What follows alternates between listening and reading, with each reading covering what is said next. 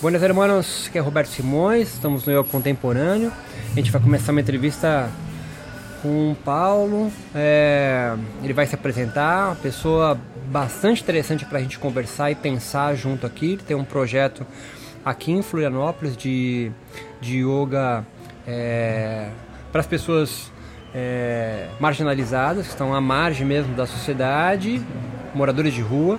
Ele vai contar um pouco da sua história, pen, vamos pensar junto também um pouco é, o yoga. Então, buenas hermano. Oi, Roberto. E, e, me fala um pouquinho quem você é, de onde você veio, da onde veio o yoga junto a você também. Eu deixo o microfone aberto para ti. Seja bem-vindo. Legal. É, bom dia. Bom, eu comecei comecei com yoga em 2006, morando em São Paulo. É, foi meio que por acaso, né? Não tinha muita nenhum conhecimento, nenhum envolvimento com, com a prática. E aí comecei através de uma indicação da minha sobrinha. É, eu estava interessado em, eu sempre me interessei muito por budismo, né? Tive algumas é, me aproximei um pouco do budismo antes do yoga, mas a, o envolvimento com yoga surgiu nessa fase. E aí comecei, conheci o, o espaço lá do Marcos Cojo e comecei a praticar desde 2007. É, é, tive o primeira, primeiro contato lá no, no, nesse espaço né, do Marcos Cojo. E aí não parei mais. Aí comecei, foi uma coisa meio que. É, involuntária mesmo. Comecei a praticar, gostei, eh, comecei a sentir muitos, muita diferença né, no que, no que o, a prática. Foi 2006. E eu, eu e, e, lá como é um espaço que, que tem muitos, muitas aulas, né? Tem, tem muitas opções de horários e tal, e o valor é bem acessível, foi uma coisa que eu me identifiquei bastante. Assim, Você fez né? a formação com o Marcos hoje? Então, aí eu fiz, eu comecei a, a a, a frequentar o espaço. Em 2015 eu fui para Bahia. Eu fiz uma, mudei, né? Mas até 2015 eu praticava com ele. Né? Continuava praticando direto ali. Foi, foi, uma coisa meio que até doentia. Assim, porque Você foi um praticante de yoga lá no espaço Sim, né? sim. É, ficava... Era ele mesmo que estava Era, então, é, tinha ele, tinha a esposa dele, a Daisy, e tinha outros professores também essas opções de, de a grade de horário lá é bem é bem ampla, né? Então dava para fazer bastante aula. Aí em 2015 eu resolvi ir para Bahia e é, é, através da indicação dele, né? Eu fiz o curso de formação na Bahia, que é, na verdade é uma extensão do IEP na Bahia, né? Que é com o Marquinhos lá da Bahia, Marcos Aquino, do, do que tem a formação lá. Então, na verdade, a formação é a mesma. Ah, Vale a Dama também. Também, uhum. também. É a mesma formação que tem em São Paulo do Marcos, só que eles vão para lá. Então vai Marcos, vai Deise, vai. Em Itacaré? Em. Não, Salvador. Salvador. Salvador.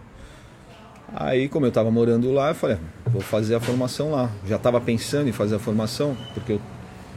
Depois de. 2015. Pra... 2015, é. Mas eu queria fazer a formação para mim. É, era uma, uma ideia de, de, de, ter um aprendizado mais profundo, porque eu queria mesmo, né? Para mim. Não, nunca pensei em dar aula. E aí eu fui para lá em 2015, 2016, 2015 eu fiz a formação e 2016 eu decidi sair de, da Bahia e vim para Floripa. Aí em 2016 eu cheguei aqui em Florianópolis.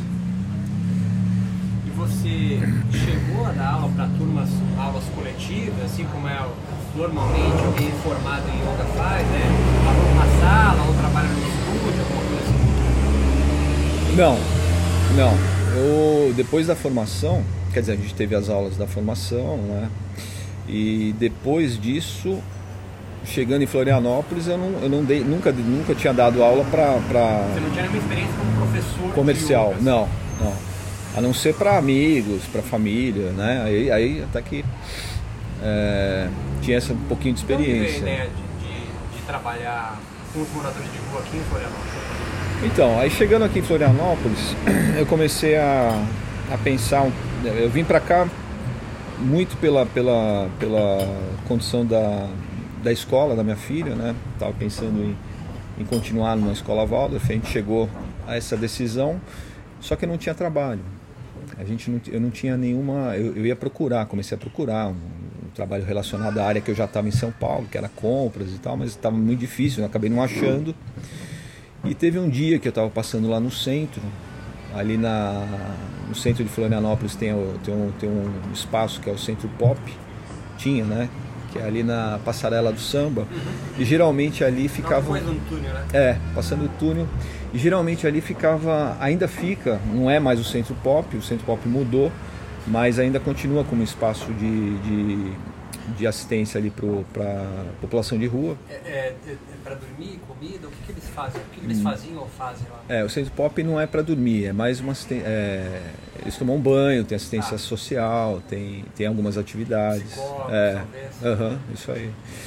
E aí, eu passando por ali, eu vi uma fila, cara, de, de morador de rua e, e aquilo me tocou aquilo me mexeu bastante. Eu tava de bicicleta ainda. Aí eu falei. Sambódromo, né? É, paredão. é, aquele paredão aí fica aquela fila gigantesca assim.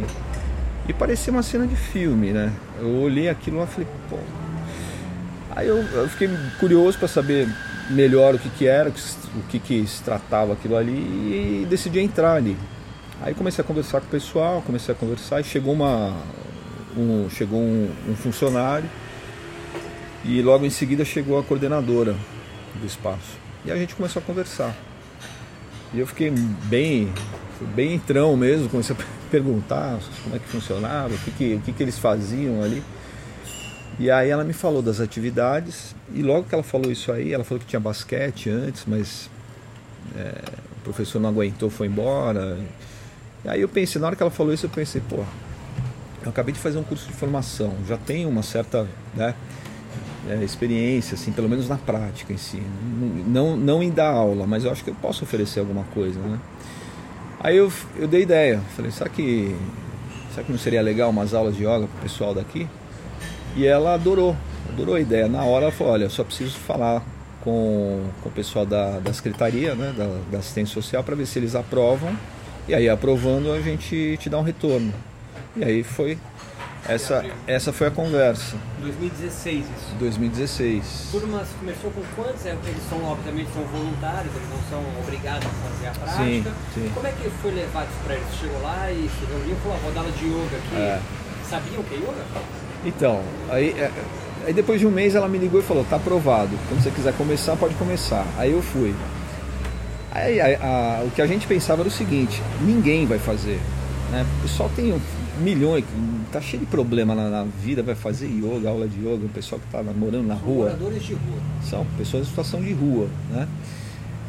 A nossa, a nossa, o que a gente pensava era que ninguém ia participar, mas mesmo assim, vamos tentar.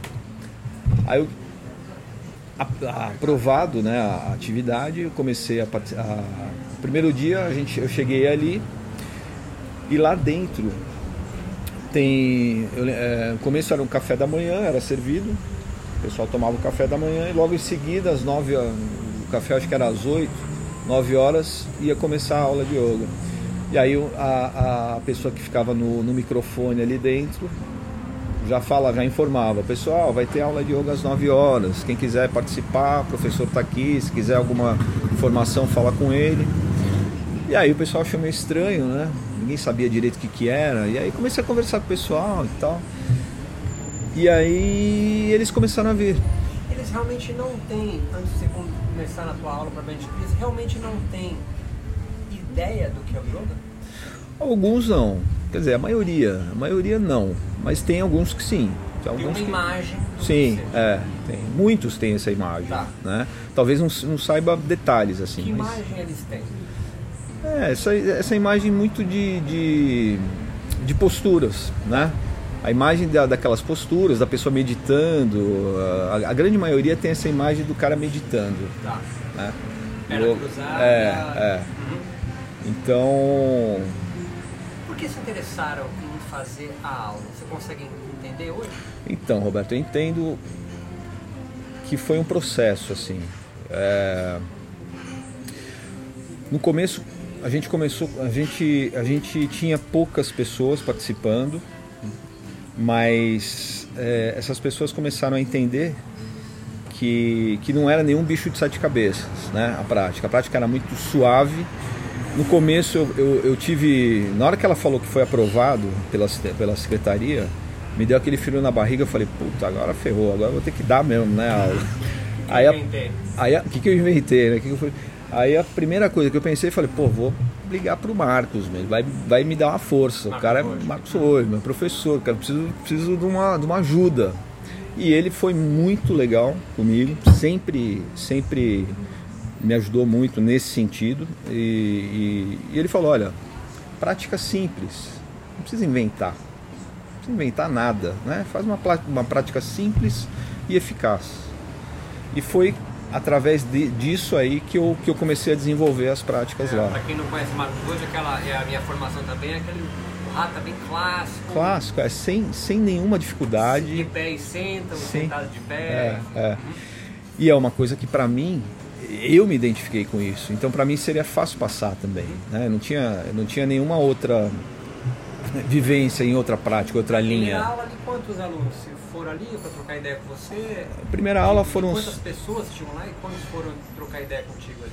Ah, a primeira aula começou com uns três, três, quatro. E tinha um universo de quantos ali depois do café? 50, ah. Uns 40. Muita gente ficava ali tomava o café, ficava ali na frente, trocando ideia. Os três primeiros corajosos que foram falar contigo ali. corajosos. Corajosos por causa dos outros. Sim, né? Porque é um preconceito gigante. Ah, exato, exato, né? exato, exato. O pessoal chegava para mim e falava. Foram homens ou foram mulheres? Foram homens. No começo foram homens. Porque a, a grande maioria ali era de homens, né?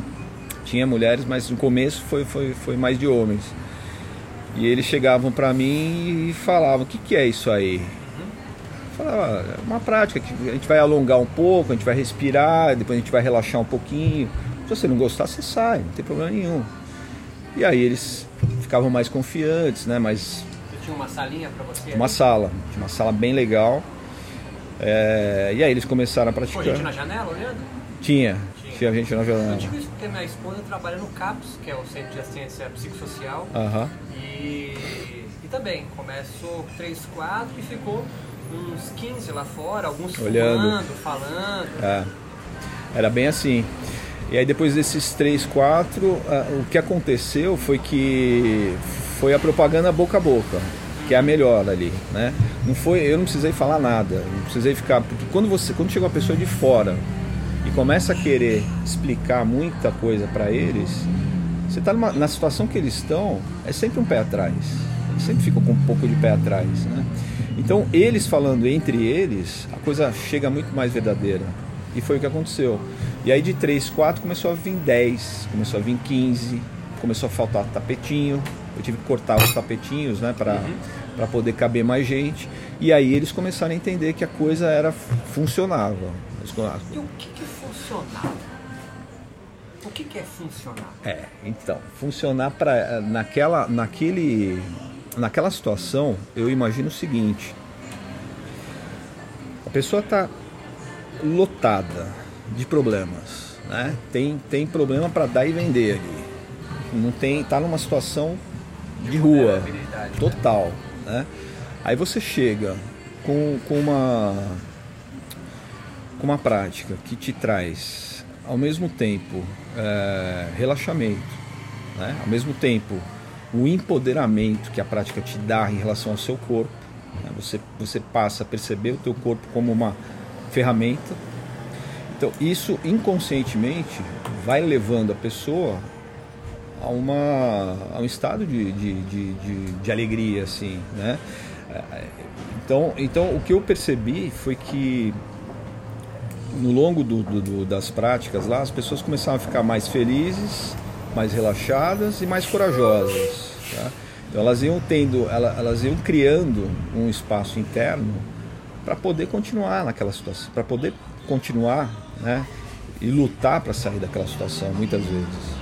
Então foi foi foi a, isso que funcionava. Para mim assim, o que funcionava era isso, era essa, esse empoderamento mesmo das pessoas perceberem que de alguma forma existia uma, uma, uma luz no fim do túnel ali, sabe? Uhum. Que eles podiam. Tudo bem, não tenho nada. Hoje você está já com esse projeto lá três anos? Desde 2016. Esse, esse, esse projeto começou voluntário, era um, era um trabalho voluntário e continuou voluntário até 2018. Em 2018 a, teve uma, uma, um edital da prefeitura para contratar oficinas. Né? Aí até a secretária veio me convidar, ah, participa do edital. Aí participei e aí a partir de 2018 começou a ser uma, considerada uma oficina remunerada. Né? E aí começou a piorar.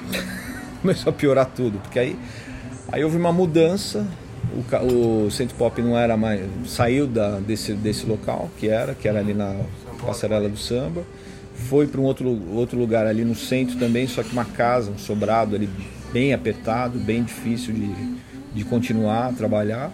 E ainda com a burocracia de ser uma oficina, né, de ter contrato, depender de contrato da prefeitura, depender de. de é, porque a prefeitura precisa precisa do, do, contrato assinado, você precisa estar tá com o contrato assinado para poder começar.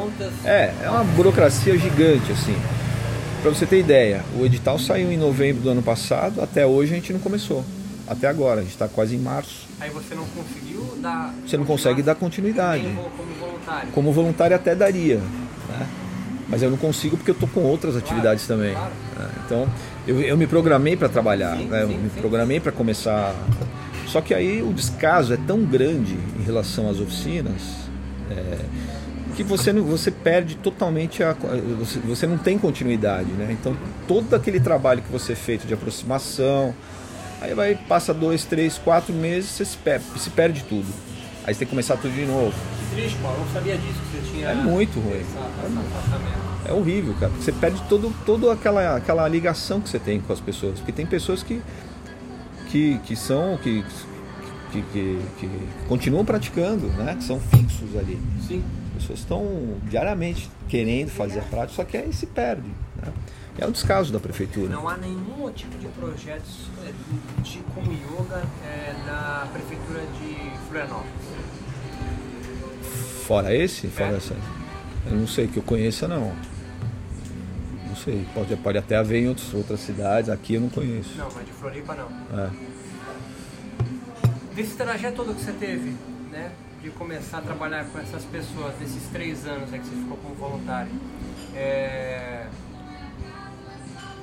Que tipo de, de visão eles teriam hoje? Daquele primeiro dia lá, o que, que é isso aqui?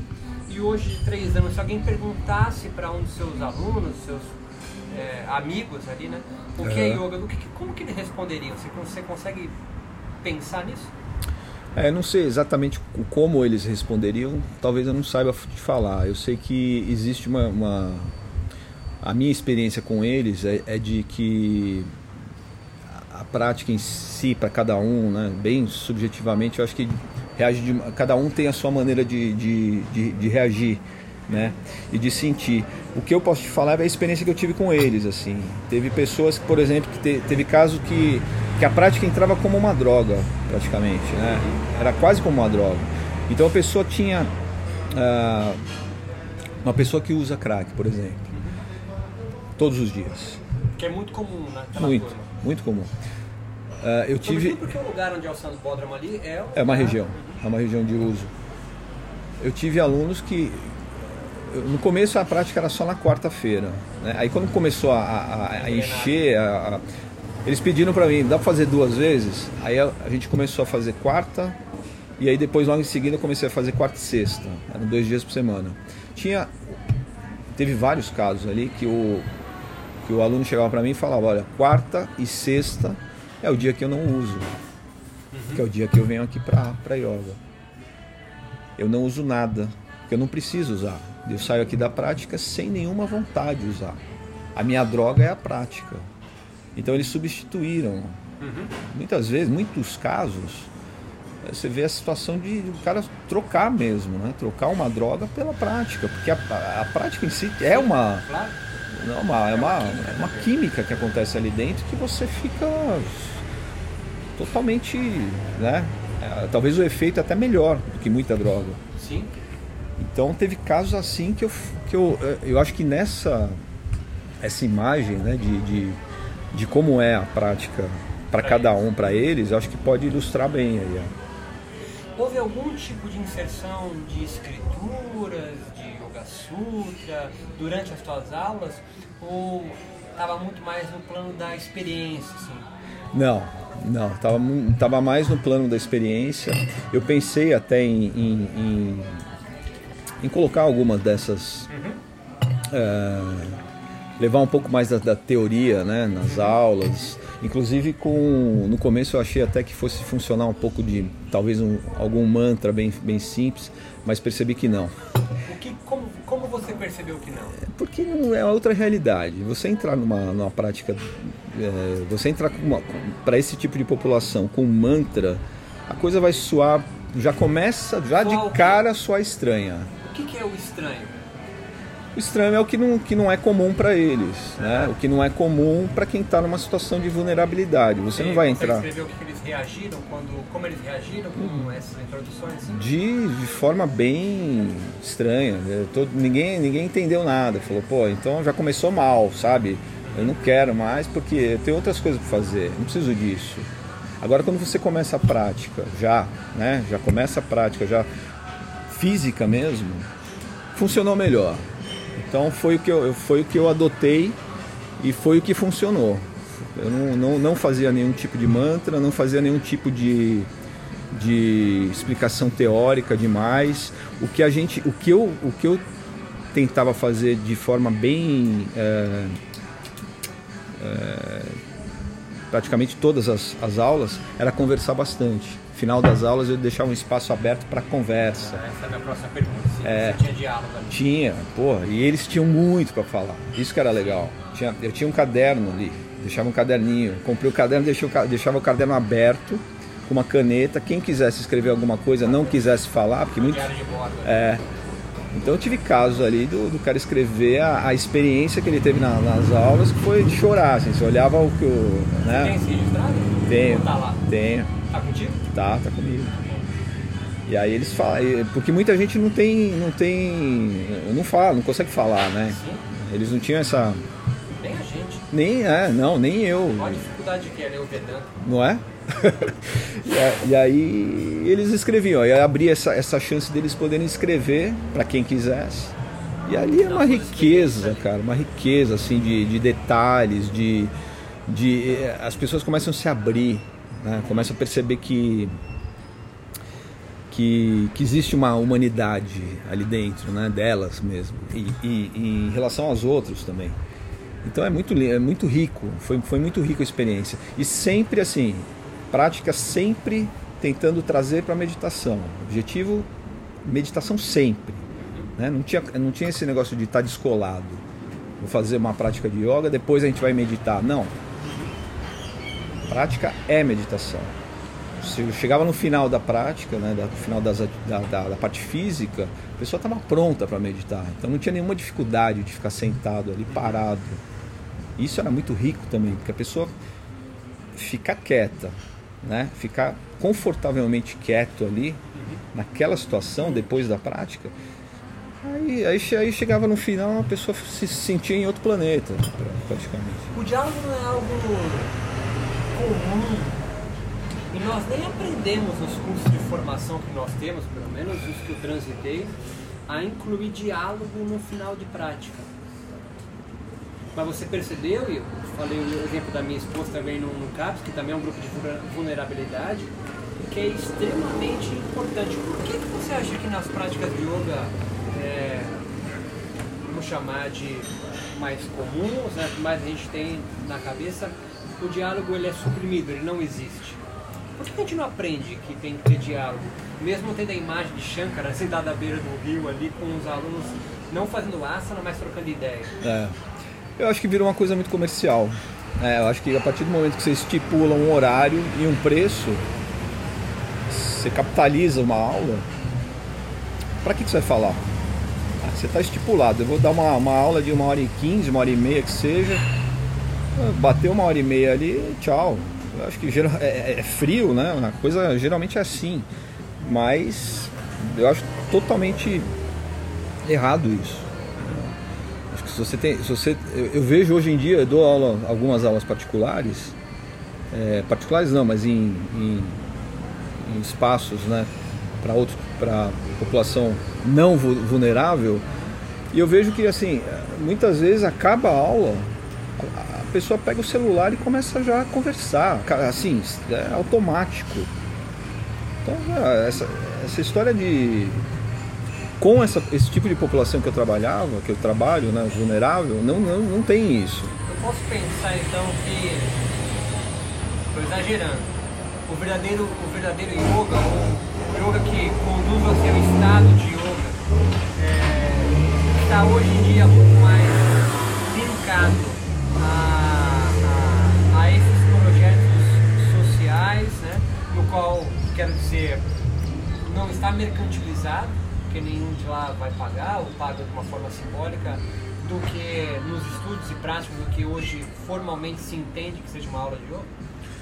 É, eu acho que sim. Eu acho que no geral, talvez sim. Não sei, talvez em, em, em, não em todas, né? Claro, claro. Não em todas, mas de uma forma geral, sim. Como tudo, né? Como, como essa, essa ideia de, de, de você é, colocar preço em tudo, que é o sistema que a gente vive, você vai, você vai, você acaba deixando a coisa muito mecânica. Não em todos os lugares, é lógico, né? Tem lugares que não, mas acho que no geral sim. Continuando aí no teu grupo no qual você trabalhou com moradores de rua, é... palavra não é mas quem compete com você lá? Que mais serviços, que mais é, trabalhos parecidos com o yoga, vamos pensar assim, é oferecido lá? A gente tem, uh, tem uma pessoa que é incrível, que é a, a Ivone, a Ivone, que ela oferece reiki. Né? Então, desde, eu não sei nem quando ela começou. Eu, cheguei, eu sei que em 2016, quando eu cheguei, ela já oferecia reiki, voluntária também. E ela, além de oferecer o reiki, ela já criou grupos de formação de reiki. Então, tem moradores tá de rua. formando moradores de rua em reiki. Isso.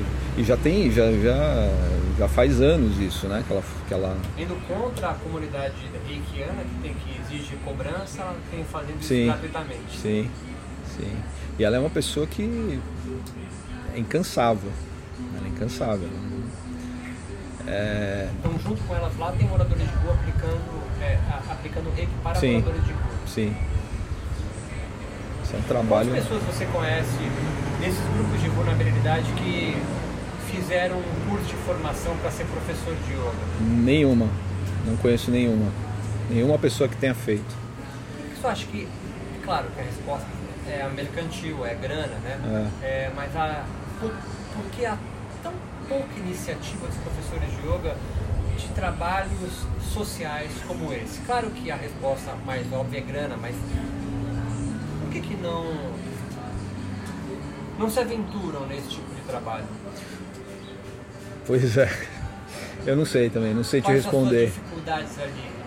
Então, acho que a, dif... essa é a, a resposta. É, a dificuldade maior é dinheiro mesmo, não tem jeito. Mas eu conheço muita gente que poderia oferecer.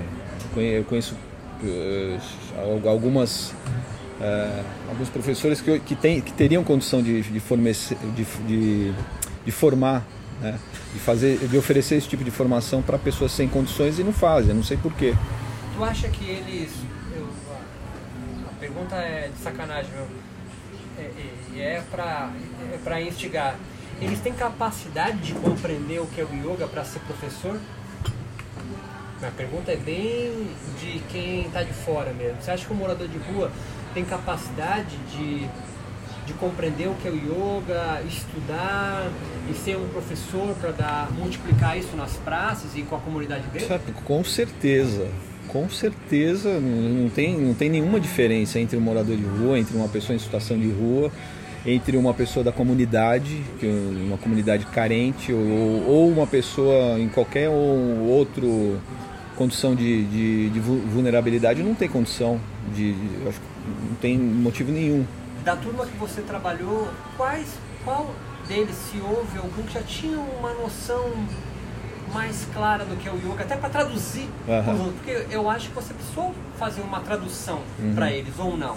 Então, alguns casos não. Eu tive uma aluna, por exemplo, lá na, no Centro Pop, que ela era uma senhora, Né? Ela teve um problema familiar, saiu de casa e começou a rodar o Brasil inteiro.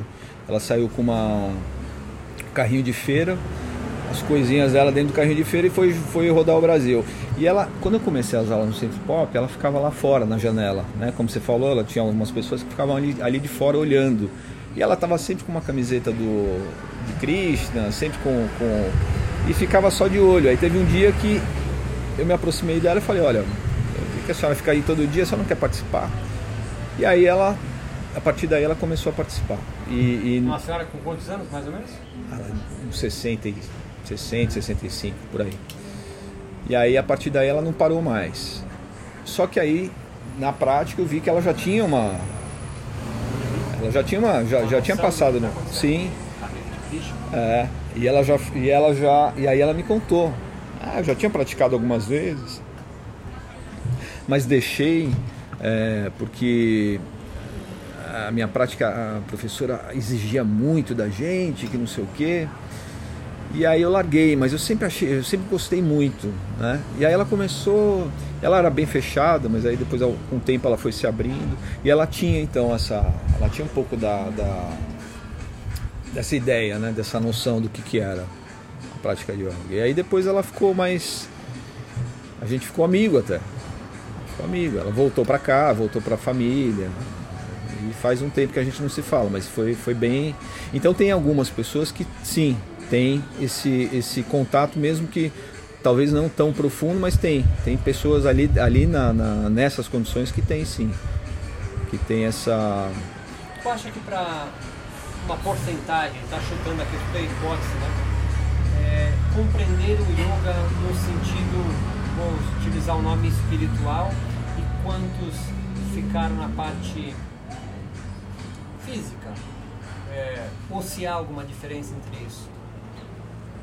De compreender o yoga nesse sentido que a maioria, a maioria, mas muitos yogis entendem que, ah, não, isso aqui é só a parte física. Uhum. Isso aqui não, isso aqui tem a parte espiritual do yoga.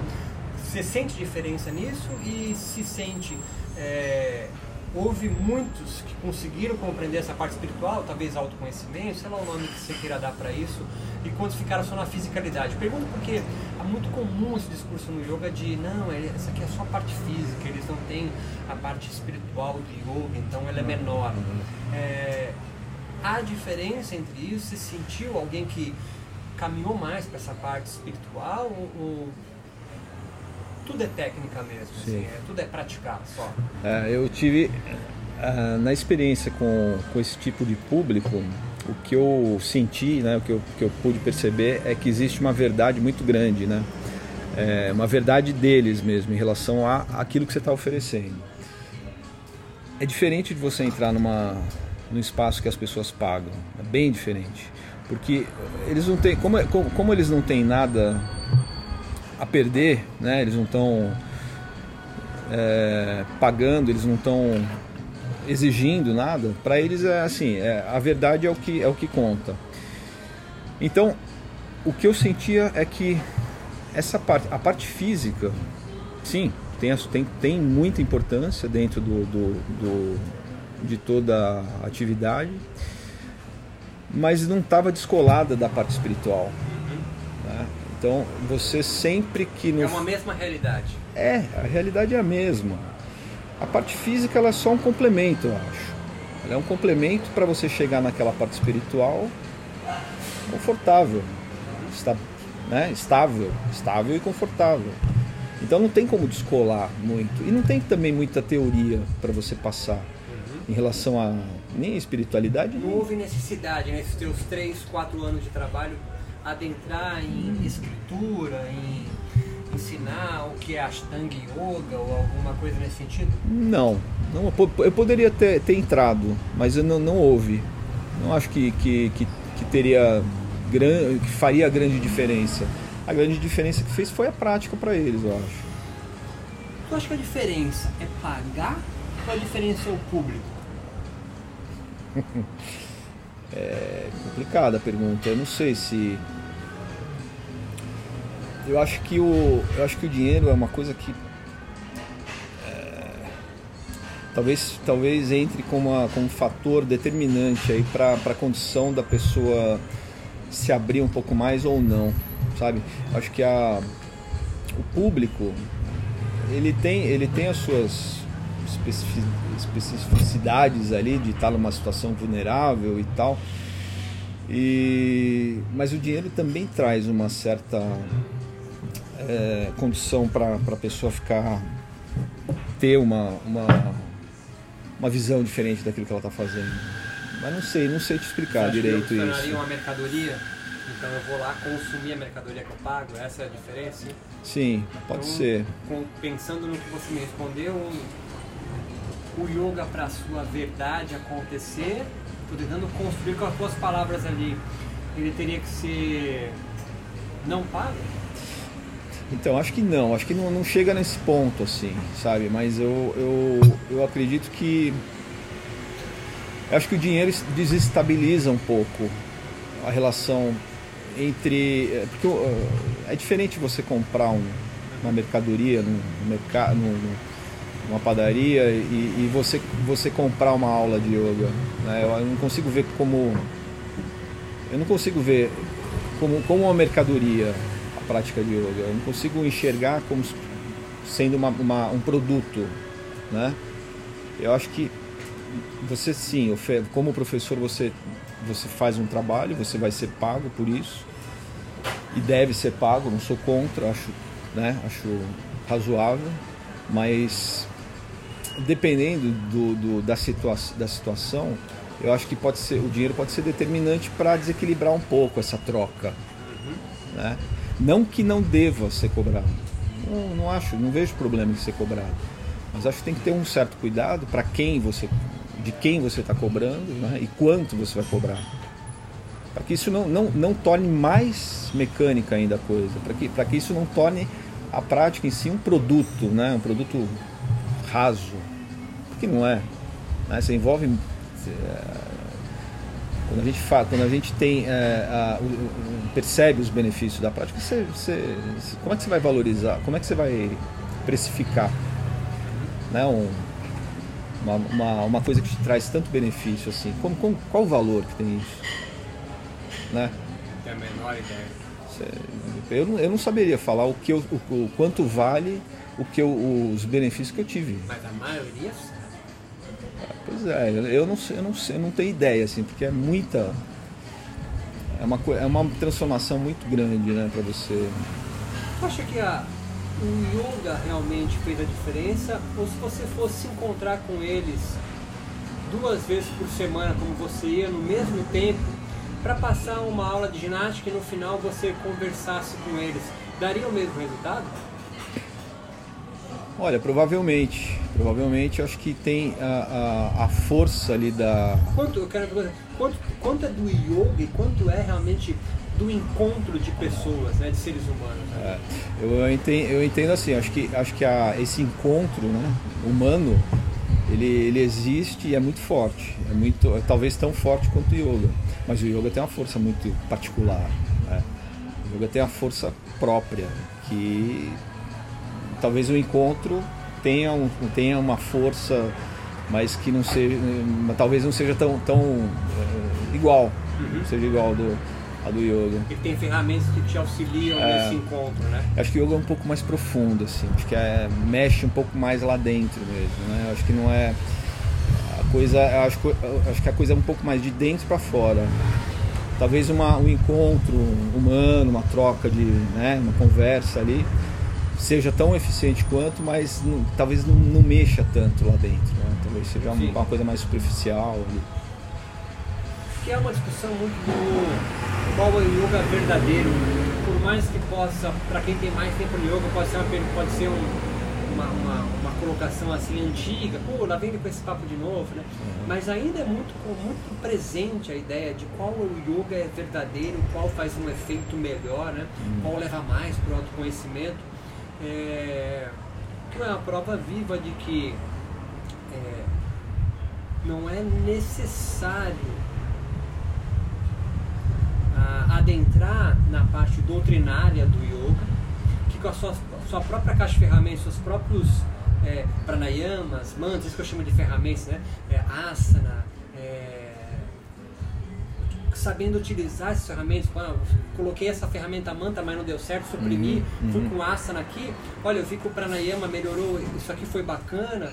É, é, é um jogo, né? Então, o que eu estou querendo dizer é o seguinte: muito mais do que a doutrina do yoga, né? É, o que é yamas e niyamas, uhum. as práticas parecem ter uma força muito importante para determinar o comportamento, muito mais do que é, um código ético e moral do yoga. Você percebe isso na, no teu dia a dia ali? O yamas e niyamas fez, fez falta? Entendeu a minha pergunta? Entendi, entendi. Eu acho que, eu acho que é, é a, a, prática física como ferramenta, ela é muito rica. Né? Ela é muito rica e muito profunda. Então, quando você é, quando a pessoa percebe, por exemplo, que Existe fazendo. uma prática que não é física, Paulo? Eu acho que a prática, é, eu acho que a, a, parte física, ela pode ser. Porque sentar ou deitar para meditar também não é físico? Então, eu acho que a parte física, ela é só um complemento. Né? Você pode chegar uma, uma de repente uma fase na tua vida que você não vai precisar mais da parte, da parte física. Porque o objetivo para mim é ficar quieto. Né? O objetivo. Isso não é físico? também é físico. Mas, mas aí você não está se movimentando. Né? Você está você tá desfrutando de, uma, de, uma, de um benefício né, que veio, uh, que viria através da prática de yoga. É uma química gigante agindo em você. É Exatamente. Né? É. É. Eu quero dizer o seguinte, estou te colocando no, no, no, canto assim, né? É, o que, que é não físico do yoga, sabe? O que, é não físico do yoga? É respeitar a Himsa, é, Ishvara Pranidhana, é, Svadhyaya, Autoestudo? Isso é não físico? Porque se eu for respeitar a Himsa, eu, eu tenho que mudar a minha fisicalidade. Também é físico, porque é comportamento. É, então, eu, eu mudei, ah, essa é a parte física, essa é a parte mental, sei lá. É, o que, que é não físico do yoga? Né? Para mim, parece tudo físico, porque você fez os asanas, né? foi conduzindo eles, pelo que você descreve, a um estado de yoga que é difícil de, de, de trazer em palavras. Isso não é só para morador de rua ou do CAP, mas é para qualquer praticante. Uhum. Talvez a, a, a, a diminuição do diálogo entre as aulas, seja porque o professor não consiga dar conta do conteúdo que o yoga traga. Né? Uhum. Então, é, o que é não físico do yoga? Né? É uma boa pergunta. Eu acho, eu acho que tudo é físico. Dentro, de, olhando por esse, por esse lado, acho que é tudo, tudo físico porque você está você tá colado no corpo. A gente está no corpo. Né? Não tem como você se descolar desse corpo físico, que é onde você vai ter a experiência da prática. É, você pode estar tá quieto, que é o estado meditativo, mas mesmo assim vai ser físico, porque você está ali dentro. Você não tem como se descolar. Uhum físico talvez a gente fale mais em relação às posturas. Uhum. Mas mesmo, mesmo assim, depois das posturas, quando você medita, você está você tá ligado ao físico. Né? Siddhasana, tem Siddhasana, né? Sim. Shavasana, se for é, deitado. Sim. É... Já sofreu discriminação por trabalhar com esse, com esse Já, tipo? já. De quem? Discriminação é. Que, que consegue. Pode falar? Sim, é, não, na verdade foi. Eu não sei se dá para falar bem se a palavra é discriminação, mas eu tive um afastamento, por exemplo. Eu tive amigos, professores, que se afastaram, simplesmente se afastaram de, de, de, de mim por causa do trabalho. Não sei, eu não sei qual motivo ainda, não entendi ainda, mas se afastaram. Talvez ache que não seja certo fazer o que, a, que eu fiz, eu não sei, não entendi. E, professores de yoga? Sim. Professores que simplesmente conheci próximos assim, né? E aí, logo no começo do, de, desse projeto, eu, eu, até comentei com eles o que, que ia ser feito e tal. Aí, aí, a partir dali cortaram assim meio que relação, não sei. Você acha que eles consideram um trabalho menor? Talvez. Talvez. Eu acho que. E política está separado? Não, não vejo não, não, não consigo ver, Eu acho que é, é, um ato político, né? Você está é, Mesmo que seja para grupos não vulneráveis, mesmo que seja num, eu acho que sim. espaço de yoga. Eu acho que sim. E quem não entende assim, eu posso pensar que é um tá alienado do que o yoga se propõe? Eu acho que sim. Eu acho que viver é um ato político, né? Você não tem como também descolar isso. Você tem. Você vive em sociedade, você não tem como sair disso, né? E, e, e a prática também. A prática, você não está numa bolha. Não é porque você faz uma aula de, de yoga ou que você vai lá duas vezes por semana num estúdio limpinho, cheirosinho, que você está alienado do, do que está acontecendo no mundo, né? Na sua, na sua, na, em, em, volta de você, na sociedade que você vive. Que imagem você acha que seria construído, né? É, se você entrasse numa, num estúdio é, mais tradicional de yoga no Brasil com dois dos teus ex-alunos? é, dependendo do lugar, eu acho que nem entrariam. Eu tive uma experiência. Aí já não foi, não foi nem, nem, nem com, é, com o pessoal do yoga, mas foi com, com um centro budista, que é melhor nem falar, mas que eu ia ter uma palestra e eu falei ali para a pessoa que estava coordenando que eu queria levar algumas pessoas que tinham interesse, né? Pessoas da rua. E aí a, a, essa pessoa me disse que precisava de autorização, porque, enfim, ela, ela deixou entender que era melhor não. Melhor não, porque ia ter muita gente ali da, da, da comunidade que eles iam estranhar as pessoas vindas da rua. Interessante isso. Eu fiquei bem chateado, assim, achei, achei aquilo totalmente contra, né? Então quer dizer, não é o budismo, não é a prática de yoga, então são pessoas, né, que, que fazem parte ali do meio que às vezes não entendeu ainda qual é o propósito que da faz coisa. cosplay de budista, é, cosplay de yoga, mas na hora H mesmo Exatamente. É, é uma empresa e eu não quero que Exatamente. Isso é, pergunta, isso é, uma pergunta que eu sempre faço nos lugares onde eu vou dar aula, se a faxineira que limpa os tapetinhos é praticante assíduo daquele espaço. É. A, a, primeira reação é não entender a minha pergunta, não consegue entender a pergunta, né? Porque é invisível essa pessoa, né? Uhum. E o segundo, a, resposta que vem de imediato, ah, eu ofereço, ela, ela, é, ela que não se interessa. Uhum. Eu estava no Sesc e a mesma coisa, né? É, o pessoal que está limpando o banheiro lá, faz yoga aqui com vocês? Porque é o SESC, né? De graça. É, não, a minha, a, a, minha segunda pergunta que vem depois dessa resposta é por que, que essas pessoas não se interessam em praticar yoga? Né?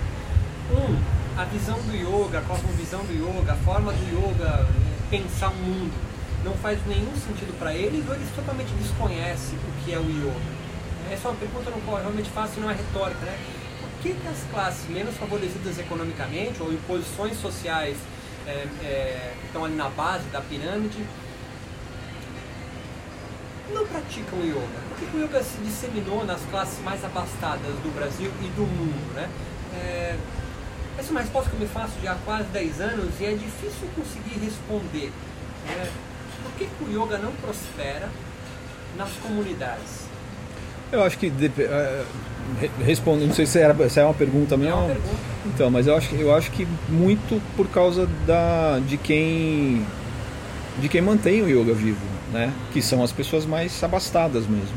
Essas pessoas não querem, não, ou não querem, ou não se interessam, ou querem viver disso, mas de forma horizontal. Yoga, algum dia na sua história quis, pensando em Patanjali, um Brahmani, alta casta, é, o primeiro cara a sistematizar o yoga. É, você acha que nós somos herdeiros dessa divisão em castas que a Índia ainda tem hoje? A gente replica isso de forma alienada? Eu acho que talvez de forma inconsciente, mas quando você vai é, percebendo que, que isso é só, uma, é só mais uma é, é só mais um padrão que pode ser rompido, não existe motivo para você continuar, dar continuidade para isso. Você pode muito bem dar uma. Eu tenho um, eu tenho um, tem um projeto que eu, dou, que eu levo a prática lá para a comunidade aqui da Serrinha, né, aqui em Florianópolis, que é uma, que é uma faz parte ali do complexo ali do, do maciço do Morro da Cruz e tal, então são várias comunidades ali. A primeira vez que eu fui nesse espaço, que, que abriu o espaço para poder, poder, poder oferecer, eles queriam que eu desse as aulas para as pessoas que frequentavam o espaço. Da comunidade. É. Mas é um espaço, não deixa de ser um espaço. É um espaço né, que tem funcionários e tudo. Aí eu falei, não, primeiro a gente vai dar aula para os funcionários. Faxineira, cozinheira, professor. Mesmo numa comunidade, você está falando? Tá? Mesmo numa comunidade, porque a, a, a, coisa começa, sabe, ela começa em qualquer lugar. Não é porque você está numa comunidade que você vai excluir né, quem presta serviço para a comunidade. As pessoas, eles acharam meio estranho, mas não, mas faxineira não vai querer fazer? Falei, por que não? Qual a diferença? Qual a diferença da pessoa que limpa para a pessoa que usa o, o, banheiro limpo? A prática não vê diferença. O, o, o benefício da prática não vê diferença. Ou vê? O benefício é democrático, deveria, né? nova para mim, sim. Ah, então. E aí ela, eles acharam estranho, mas concordaram. E aí começou. E aí, aí hoje a gente te, eu tenho mais ou menos 20, 25 alunas ali, a maior 99% mulheres da comunidade e 5, 3 ou às vezes um pouco mais funcionárias. Tenho duas, três funcionárias assíduas que vão todas as práticas. E que, assim, pessoas que nunca tiveram contato com yoga. Há quanto tempo você tem esse Dois anos. Foi a mesma experiência. Quer comer alguma coisa? Não? Foi a mesma experiência É, não, a gente tá pensando. da Nossa dúvida é que a gente. População de rua. população de rua ou é um outro público? é um público diferente, assim, é, é, é, não é a mesma experiência. População em situação de É um rua. outro extrato, é uma outra. É, é. Assim, tem, tem, as, tem as, as semelhanças, mas a população de rua é muito específica, é uma, é uma situação muito específica, é uma, uma situação de vulnerabilidade muito forte, né? A pessoa morar, da- dormir na rua é muito, é muito forte isso. Não tem outra população, outra camada da sociedade que vai ser similar, né? Mas tem as suas semelhanças ali sim, né? Estados de, de vulnerabilidade, estado de violência, violência muito grande, machismo muito grande nessas comunidades. É, 99% são mães que, que tomam conta dos filhos sozinhas, porque os, os, os pais abandonaram, 99%. Né? São pessoas que têm. Isso, 99%. Com certeza, com certeza. É mãe, ou tia, ou avó, ou vizinha que toma conta. Ah, então são pessoas que, que nunca se movimentaram muito também, a grande maioria, né? Nunca, nunca pararam para olhar o corpo, nem para dar uma olhadinha assim no espelho. No máximo, rosto, né? Para cima. E aí Aí, aí, vai- aí é uma revolução. Aí eu vejo o yoga como, principalmente ne- nesses casos, como uma, como uma, uma, uma ferramenta política mesmo. Né? Você está você tá Será que o trazendo. yoga algum dia não foi? É, então, eu acho difícil não ser. Porque o corpo, pelo que você me relata, é o grande, o grande motor de transformação que as pessoas sentem, pelo menos na sua experiência, e caminha também, óbvio, a partir do yoga. Muito mais do que é, aprender a ler em sânscrito escrituras é, de um continente distante, é, mas as transformações que o corpo em movimento ou em repouso produzem conduz esse, esse praticante a- ao, ao tal estado de yoga, entre aspas, ou sem aspas. É, religiões já confrontaram com você? Não, religiosos, É. instituições religiosas? É, não, é, não porque exatamente eu não faço essa, essa. Eu tirei assim da prática, muito por conta disso, qualquer tipo de, de, de aspecto religi- religioso, né? ou, ou que possa parecer religioso. Então, mesmo porque a, a minha formação né, com, com o Marcos, ela não tem muito essa. Ela é mais light, mais É, é, científico. exatamente. Então, então eu não corro esse risco, né? Eu, eu e, e- aí, e ainda procuro evitar qualquer coisa que se aproxime disso, porque eu sei que principalmente comunidades, em, em- regiões assim, é, é muito forte. Ah, Nunca ninguém te perguntou coisa, eu li isso aqui do yoga e nunca, nunca chegou isso pra você nesses anos. Não, não. Eu tive, eu tive um caso, engraçado até, uma vez que o, eu estava no Centro Pop aí chegou um. Tava esperando ali na frente pra, da sala, para o pessoal estava entrando, aí veio um, veio um, um- um sujeito e falou para mim, olha, primeira coisa, eu não sou viado para fazer isso aí que vocês estão fazendo. Não sou viado. Falei, não, não tem problema nenhum. Você pode ser, pode não ser, não vai mudar em nada. Se você quiser entrar, pode entrar também, fica à vontade. Ah, e segunda coisa, ele falou, segunda coisa, eu sou ateu. Não vou fazer isso aí porque eu sou ateu. Aí eu olhei para ele e falei, você pode ser ateu, você pode ser é, ter o seu Deus, aí também não vai mudar em nada. Você pode entrar e praticar. Eu te garanto que você não vai mudar de opinião. Ou, quer dizer, você não vai, não vai interferir na sua opinião. né? E aí ele, aí ele ficou olhando e falou, porra, mas o cara não, não vai me contrariar em O nada. programa não acabou. É. Aí eu sei que ele acabou. Aí, aí o pessoal entrou, Ele tô te peitando. entrou peitando, chegou peitando. Primeiro eu não, eu não sou viado, sabe, sabe louco? Você acha que eu vou fazer isso aí? Eu não sou viado. Aí eu sei que entrou- aí o pessoal entrou, a gente começou, na hora que a gente começou a aula, ele entrou. Aí ele olhou pra ver assim, ah, vou ver qual que é. Falei, vem. Aí ele fez, fez a aula, aí, no- aí no final da aula ele olhou pra mim e falou, pô, que muito louco essa aula, que não sei o que, gostei. E começou a fazer, começou a praticar. Então, você, quer, você quebra um pouco, né, desses. Sim. Eu, você não, mas a prática quebra. Ela pode quebrar, pode ser uma ferramenta para. Eu acho que você, É, mas.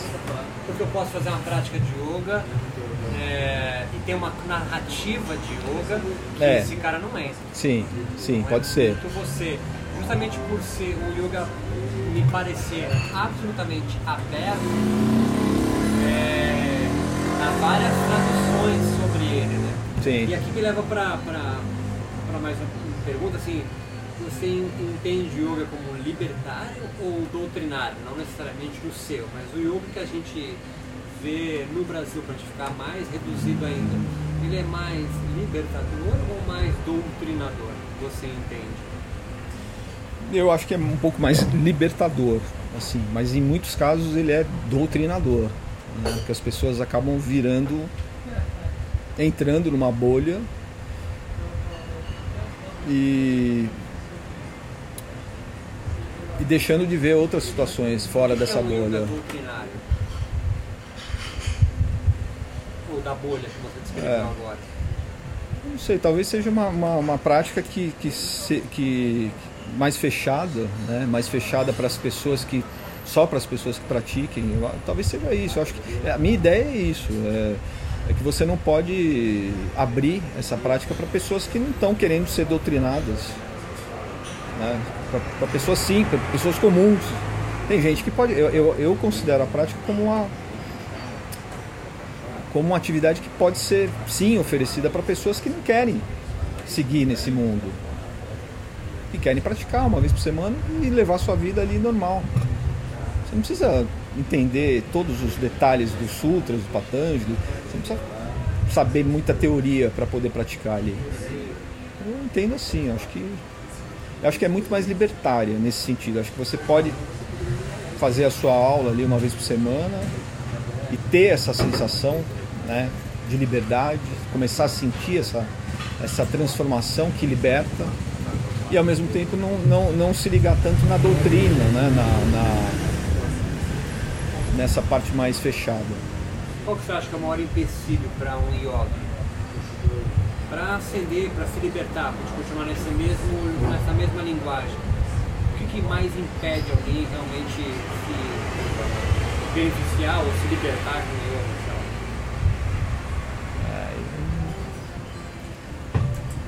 Boa pergunta, hein? Pela tua experiência com a galera ali, por exemplo. É, eu acho que acho que tem que ter muita acho que tem- você tem que se, se empenhar muito, né? É, tá aquela história, né? O yoga vem e vai. Se na hora que ele vai você desiste, aí você abre um espaço para que não dê certo.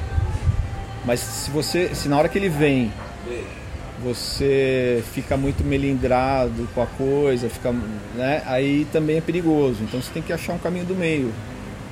Eu acho que o, esse caminho do meio talvez seja talvez seja a, a chave, né, para você continuar. Existe um caminho do, do o caminho do meio ou alguns caminhos do meio? Eu acho que é muito subjetivo. Cada um acha o seu caminho do meio. Né? O que é o, o que é o caminho do meio para mim pode não ser para você. Cada um tem as suas seus aspectos de ver um, um meio termo entre uma coisa e outra. Então acho que isso que é legal, isso que é o mais rico, né? E, e, e é isso que a que a que acho que é que, que tem de mais bonito na prática, dela abrir essa essa imagem do que que é um caminho do meio para você, que pode ser diferente para outra pessoa, você pode entender o seu limite, né? De forma diferente. Eu acho que eu tô acabando, Júlio, é, que vou formular a pergunta para ficar mais entendível essa falta de pessoas trabalhando com yoga, o yoga na marginalidade da sociedade, comunidades ou moradores de rua ou carros, enfim, é, tem, encontra tanta resistência para continuar e, e, crescer. O SUS tem yoga, mas a gente não vê um boom.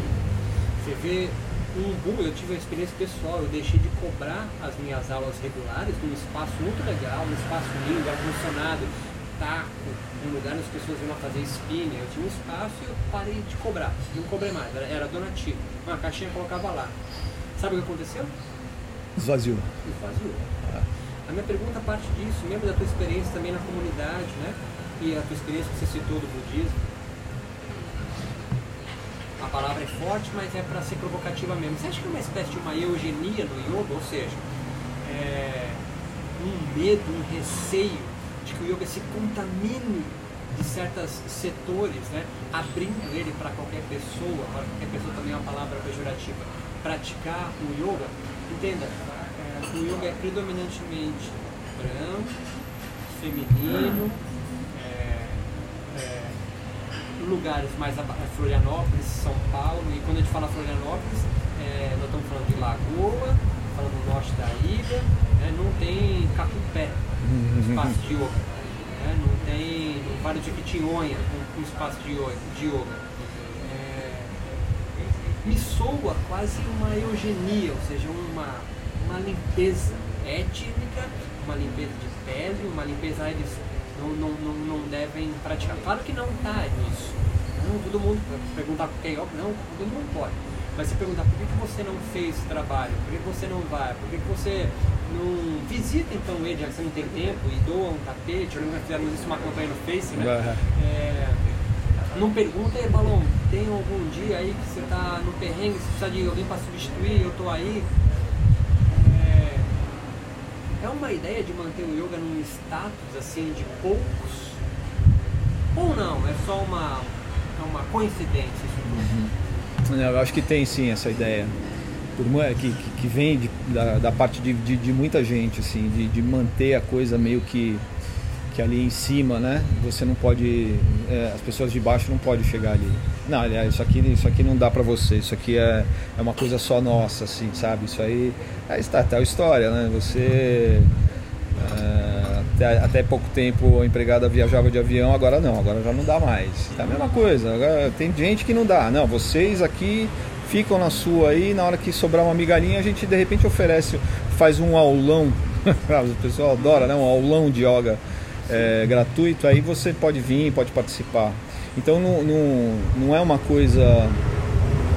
Eu acho que não é uma coisa distante não, acho que existe isso sim. E vem de grande parte aí da, da, das pessoas que movimentam né, o yoga. As pessoas não. Parece que tem essa discriminação, sim. Parece não, tem. Tem, existe uma discriminação. Existe e é forte, não é, não é fraca assim. Quantos professores de yoga negro você conhece, negros? Exatamente, é muito pouco, ou pouquíssimos. A formação que eu fiz em Salvador, a classe era só de brancos. era 99% brancos em Salvador. Quando você tem uma população negra, quando você Por não que tem. não se fala disso?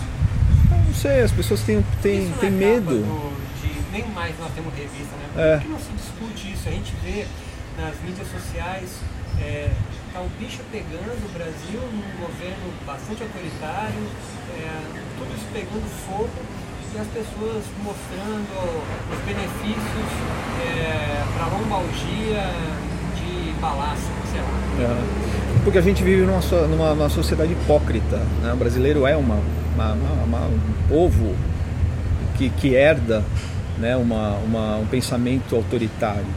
A gente é racista, a gente é misógino, a gente é. é, e, e isso é, é- é- isso está muito incrustado, eu acho, na alma, né? no espírito brasileiro, assim. Não todos, mas grande parte. Então, e, e- é uma. Eu acho estranho até, né? Essa parte, parte da população que está envolvida, é, seja com yoga, ou com budismo, com, com qualquer outra atividade que, que traga um pouco mais de humanidade, né? Eu acho estranho essa- esse, público não parar e se abrir para o que está acontecendo, né? E deixar de, de ter essa hipocrisia. Porque como é que você pode viver numa, numa ideia de que, de que as pessoas devem se libertar, mas só dentro de uma bolinha, de um espaço que só tá os seus ali, né? Os seus. Eu falo isso ainda do, do alto do meu. Eu sou branco, hétero, né? Do, do alto da- dos meus privilégios. Sim. né? É, mas eu acho. Eu não entendo. Eu não entendo como tem tanta gente que trabalha com yoga aqui, pessoas excelentes, excelentes, né? E que não fazem um esforço sequer para poder abrir um pouco mais, para poder deixar a coisa um pouco mais humana mesmo, né? Que caminho você acha que você, a gente vai finalizando aqui, você consegue vislumbrar para que isso vá se rompendo, essa elitização do yoga? Você consegue pensar em algo assim? Eu consigo ver, assim, principalmente nos cursos de, de, de formação, eu acho que hoje em dia as- talvez as pessoas estejam um pouco mais. As coisas estão ficando um pouco mais claras, talvez, né? Muito pelo motivo, pela, pela situação política que a gente passa, eu acho que eh, as pessoas estão se mostrando mais, né? Então, e aí conforme o, o- esse esse autoritarismo que vem sendo escancarado aí né, no nosso governo, acho que isso vai mostrando, vai, vai tendo os efeitos nas, nas formações, vai tendo os efeitos diretos, mesmo que os professores, que alguns professores e até a maioria, eu acho, não queira se eh, posicionar politicamente. né. Mas é, um, é, um, é, um, é uma situação que vai chegar uma hora que você não tem como, como, como ficar longe disso. né? Você não tem como se distanciar e achar que yoga está à margem da política ou à margem da sociedade. Não, você está no meio. né? Então acho que vai, vai chegar uma hora que isso vai ser tão escancarado que talvez vai, vai ser preciso falar. Então eu acho que nesse sentido eu acho que eu vejo uma, uma coisa, um cenário mais positivo assim. né? Espero. Eu agradeço demais tua. Eu que agradeço, tempo. Roberto. É, obrigado por te bater esse papo aqui. É, espero que esse papo abra talvez a cabeça de mais pessoas para refletirem sobre um yoga que vá além do tapete, né? Que não apenas saia da caixa, mas suba em cima da caixa também, que consiga é, ajudar mais e mais pessoas. Também espero. Muito obrigado, querido. Valeu, Muito Roberto. obrigado. Obrigado eu.